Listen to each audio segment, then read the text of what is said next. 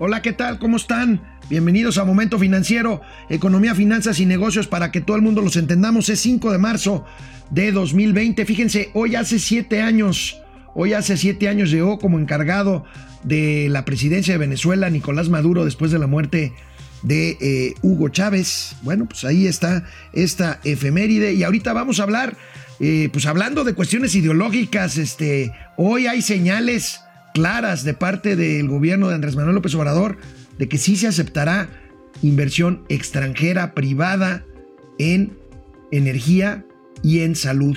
Esto sería un golpe de timón importante. Vamos a platicar ahorita de eso y de otras cosas aquí en Momento Financiero.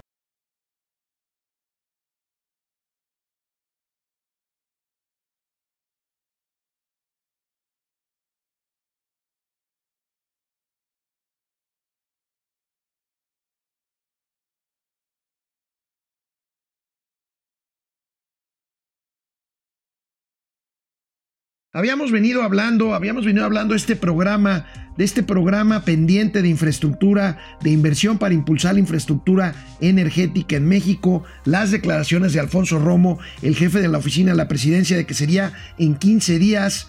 Bueno, bueno, pues hoy hay señales, hoy hay señales que son, que son muy importantes.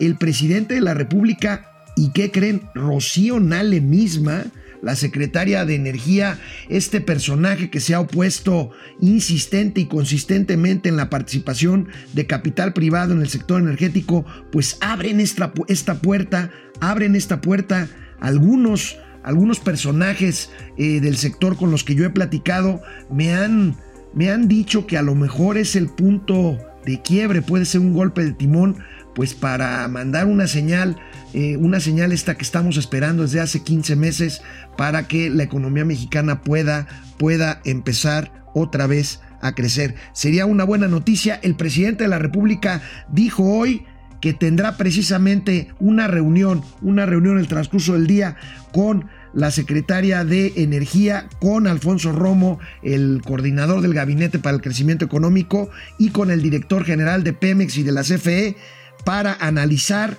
la participación de empresas privadas en proyectos de energía, que sería pues la gran sorpresa de este anuncio que está programado para dentro de 15 días. Pues vamos a ver, vamos a ver qué pasa con esto, pero ¿por qué no vemos cómo lo dijo el presidente de la República? Ya está en marcha la primera etapa, lo que se dio a conocer, ya están invirtiendo en puertos, en aeropuertos, en autopistas, ya se está avanzando. Falta la, ah, lo relacionado con energía, con el sector energético, pero ya este, se está trabajando. Hoy precisamente tengo una reunión con Em, el coordinador, jefe del gabinete de crecimiento, Alfonso Romo, y con el director de Pemex, con la secretaria Rocío Nale y con el Manuel Bartel.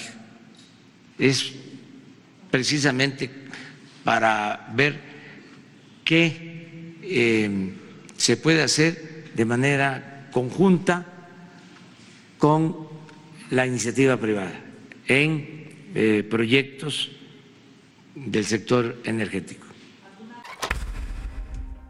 ¿Cómo ven?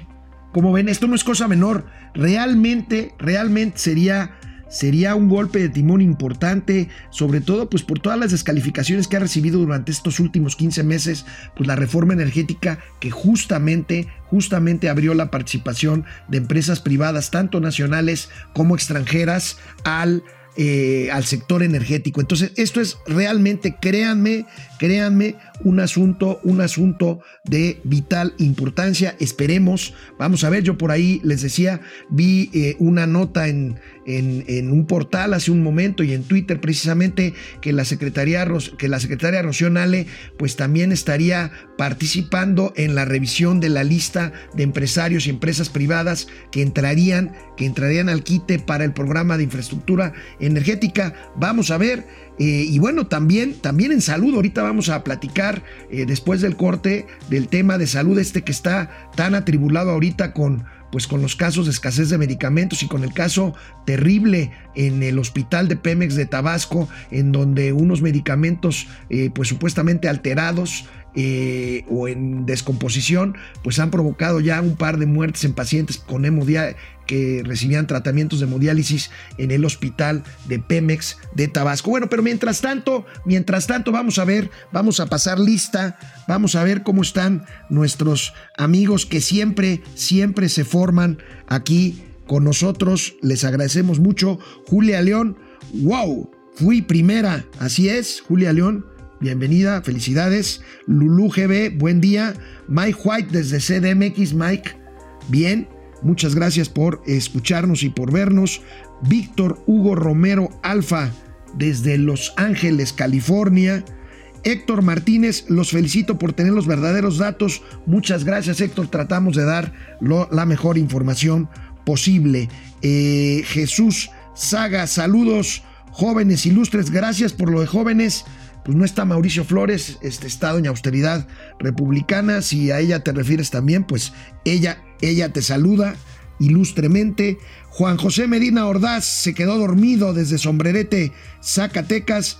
Hoy no los voy a escuchar porque estamos de luto en la familia. Lo siento, lo siento mucho. Este, de verdad, te mandamos, te mandamos un abrazo. Lulú GB, por favor, hablen del foro de San Paulo, del que son los, los representantes de Morena. Y bueno, aquí no podemos apodos, pero bueno, este del presidente, sí, cómo no, cómo no, hablaremos de hablaremos de ese tema. Este, y bueno, pues en fin, vamos a ver, vamos a ver. Fíjense que hoy hoy ahorita Ahorita estamos a punto de irnos al corte, pero ahorita vamos a volver con la nota principal del periódico Reforma que habla de un cambio en la estrategia del gobierno federal en cuanto a la adquisición de medicamentos para los hospitales nacionales de salud, para los institutos especializados y para las unidades de atención especializada. Vamos a ver, este, se habla de una gran compra al extranjero para surtir medicamentos, pues bueno, no era necesario llegar a tanto, pero bueno, si ya se creó el problema, pues solucionarlo no es una mala noticia. ¿Y qué creen? También se habla de entrada de participación de privados y de privados y de privados extranjeros. Pues bueno, pues vamos a ver, insisto, no había necesidad de llegar a tanto de armar un borlote como el que se armó, como el que estamos padeciendo en las unidades de salud pública. Recuerden, eh, canal 76 de Easy, Spotify, en el canal 76 a las 4 de la tarde. Regresamos ahorita después de una pausa. Les decía que la nota principal del periódico Reforma de hoy, que podemos ver ahorita en pantalla, habla, habla de una mesa de negociación, de una mesa de negociación entre autoridades de la Secretaría de Hacienda, de eh, la Oficialía Mayor, por supuesto, y de eh, eh, farmacéuticas para surtir de medicina a los institutos nacionales de salud. Suma gobierno a la IP para dar medicinas. Esto es consistente con lo que acabamos de comentar y con lo que vamos a escuchar ahorita mismo. El presidente justamente también hoy en la mañanera, una mañanera que fue de tensa calma después de los sobresaltos del día de ayer, de un zipizape ahí entre, entre reporteros. Bueno, algunos no son reporteros, son los que preguntan a modo, pero bueno, después de eso, hoy en una tensa calma, el presidente también habló, habló de la inversión extranjera en el sector salud. Escuchemos y veamos al presidente de la República. Ya estamos resolviendo ya lo de la adquisición, las compras en, el extranjero, tanto en México como en el extranjero, pero se abrió em, la posibilidad, hubo un decreto especial para que se pudieran adquirir medicamentos en cualquier país del mundo, porque ya les he dicho eh, estaban en algunos casos eh, cerrados, cerrado el mercado. No se permitía que entraran medicamentos del extranjero. Y se daban casos en donde una empresa en México era la que tenía que abastecer ciertos medicamentos. Grandes empresas famosas, mundiales, no podían entrar. Aquí el planteamiento del momento financiero sigue siendo, sigue siendo el mismo. Creo que eh, la estrategia del gobierno federal adoleció de una planeación adecuada para si había problemas de corrupción en la cadena de abasto de medicamentos, se pudiera corregir sin poner en riesgo el propio abasto y por lo tanto la salud de los millones de pacientes que se atienden en los institutos de salud pública y en los hospitales públicos, tanto federales como privados. No teníamos que haber llegado a este caso. Qué bueno que se está solucionando. Si se van a comprar, ojalá y se compren correctamente, que sean medicamentos correctos, que sean avalados por la COFEPRIS y que no pase lo que en Villahermosa, que se está convirtiendo en una crisis verdaderamente importante. Esta adquisición, esta adquisición de medicamentos a farmacias privadas sería por tres años, lo que daría, lo un buen margen de certidumbre para nueve institutos nacionales y eh, y, unidades especializadas de salud. También se habla de otro concurso que se llevará a cabo en los próximos días de seis partidas para mezclas de carácter oncológico, o sea, para combatir el cáncer, antimicrobianos y de nutrición. No solo para hospitales de la Secretaría de Salud, sino 113, 113 unidades del IMSS y 43 hospitales estatales. Insisto, la pregunta sigue siendo, ¿para qué le movieron al avispero sin tener todo bajo control en lo que hubiera sido un periodo de transición que no hubiera provocado pues todas estas manifestaciones, todas estas muertes desgraciadamente de niños con cáncer, ahora de pacientes de mediana edad con tratamientos en contra de la diabetes y eh, pacientes eh, con tratamientos de hemodiálisis, en fin, vamos a ver y vamos a ver si se confirma este golpe de timón que tiene que ver con la participación privada. Créanme, sería una señal, una señal muy importante para tratar de revertir esta, pues esta incertidumbre que se ha generado y que ha propiciado, que ha propiciado que la inversión privada esté simple y sencillamente parada en todos los sectores, en todos los sectores de la economía, de la economía mexicana. Y hablando de economía a nivel mundial, el Fondo Monetario Internacional y el Banco Mundial, que para eso están, han dispuesto o dispondrán de 10 mil millones de dólares para apoyar a las naciones que se vean más afectadas por el tema del coronavirus. Esta es la noticia principal de nuestros queridos amigos del periódico El Economista. Anticipan, dan la primicia de los fondos que va a destinar tanto el Fondo Monetario Internacional como el Banco Mundial para, para poder apuntalar a la economía que seguramente ya está recibiendo, pero seguramente recibirá mayores daños por el tema, por el tema del coronavirus. Este es el papel, insisto, de estos organismos. En México, en México sigue haciendo falta un plan de este tipo que el gobierno anuncie. Bueno, el secretario Herrera anunció del aceleramiento en las licitaciones y en la canalización de recursos. La verdad es que no se ve tan claro. Eh, vemos con el tema de medicinas que apenas van a empezar otra licitación. El tema del subejercicio del gasto público sigue presente en los reportes, en los reportes de finanzas públicas. Y bueno, pues vamos a ver, vamos a ver qué ocurre, qué ocurre con esto. Tenemos algunos otros comentarios. Sí, tenemos aquí a Liz Ramos. Hola Liz. Hola Liz, gracias por conectarte. Juni Damián, aprovecho y un saludo desde Tierra Caliente en Michoacán, hijo Tierra Caliente, territorio de en los últimos años complicado, difícil. Ann Mendoza, saludos desde Puebla, desde Puebla donde hay una marcha hoy muy nutrida de eh, eh, médicos y estudiantes de medicina en contra del crimen este atroz contra estudiantes de la Facultad de Medicina de la Benemérita Universidad Autónoma de Puebla. Francisco Guerra, saludos Alex, el sistema de salud está pendiendo de un hilo muy delgado. No sé si creerle a este ganso.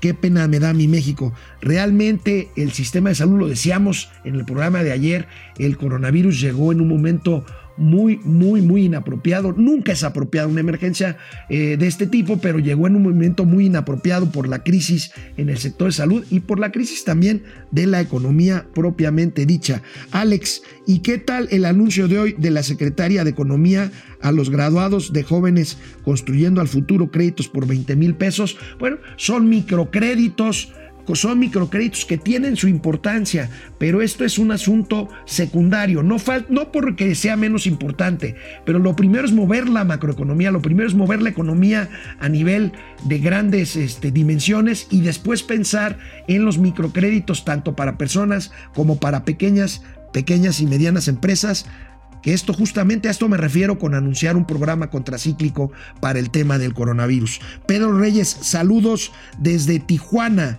desde Tijuana, Baja California. Saludos por allá. Este, habría que ver cómo va su gobernador, a ver.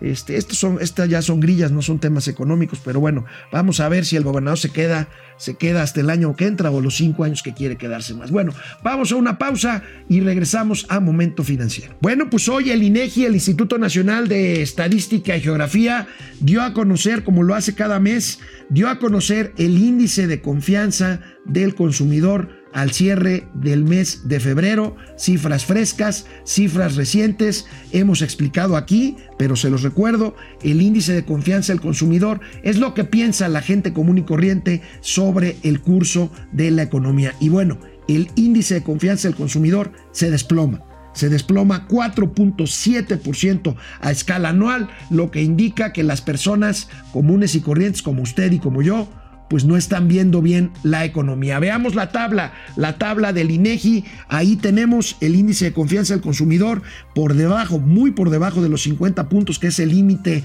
digamos, eh, de entre lo bueno y lo no tan bueno, lo bueno y lo malo.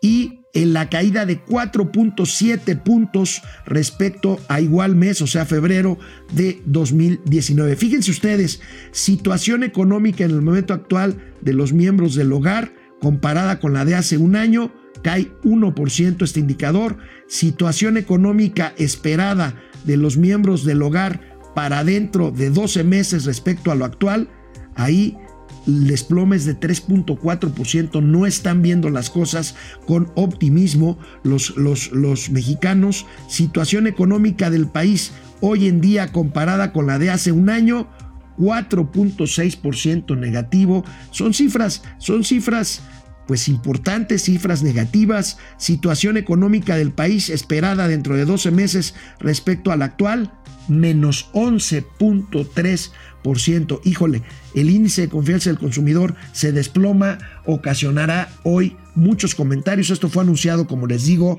como les digo, apenas hoy, hoy a las 6, a las 6 de la mañana por parte del INEGI. Bueno, eh, aeropuertos, aeropuertos. El aeropuerto internacional de Toluca acaba de ser vendido, la parte que tenía una mayoría accionaria una empresa que se llama Leática, acaba de ser vendido al gobierno federal. Esto tiene que ver, esto tiene que ver con la estrategia del sistema eh, del sistema aeroportuario de la Ciudad de México que implica el funcionamiento simultáneo, que yo no estoy tan seguro que esto pueda pasar, pero el, funcionamiento del actual, del actual aeropuerto Benito Juárez con el aeropuerto nuevo de Santa Lucía, que supuestamente estará listo en el 2022, y el aeropuerto de Toluca. Pero recordemos, recordemos el aeropuerto de Toluca. El aeropuerto de Toluca, yo creo que varios de ustedes llegaron a viajar por ahí.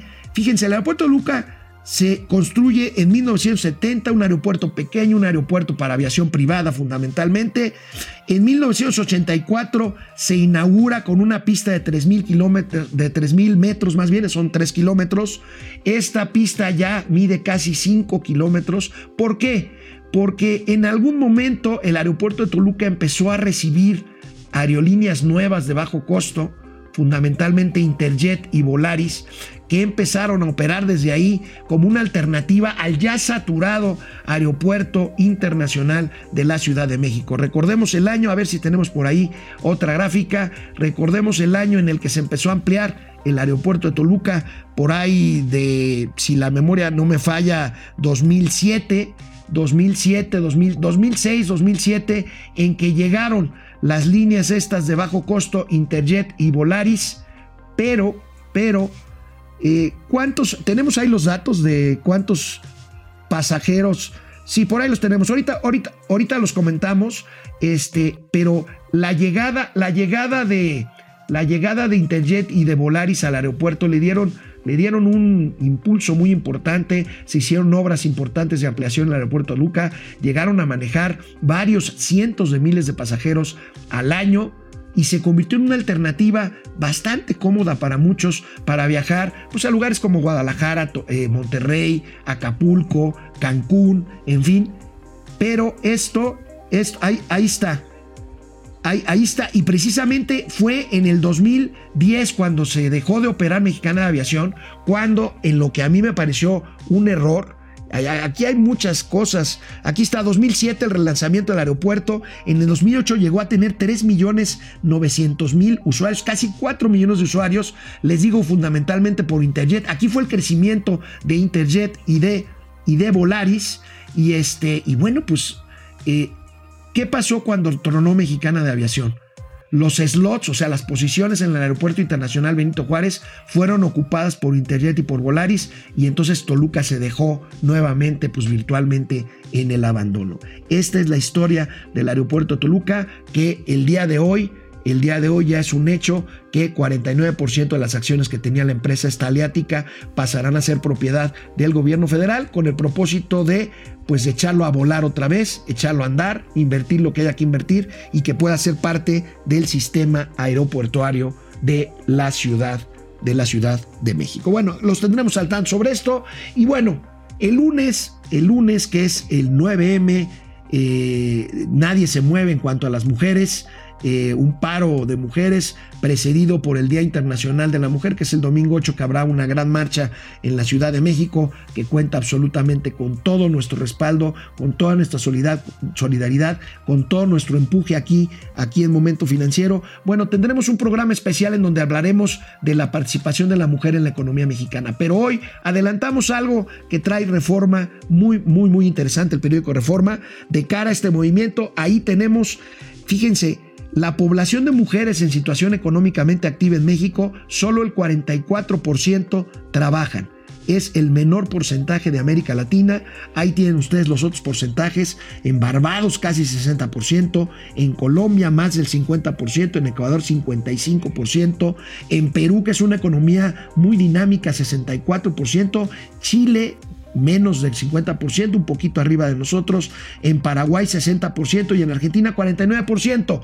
Fíjense, esto es la inserción, la tasa de inserción laboral más baja, más baja en América, en América Latina. Ahí tenemos la nota, la nota de reforma, que es interesante, que se está contextualizando en el 8-9M, el 8 la marcha, el 9 el paro, el paro de mujeres, en el cual, por supuesto, esta casa productora y momento financiero participará. No sé cómo le vamos a hacer, pero aquí vamos a estar.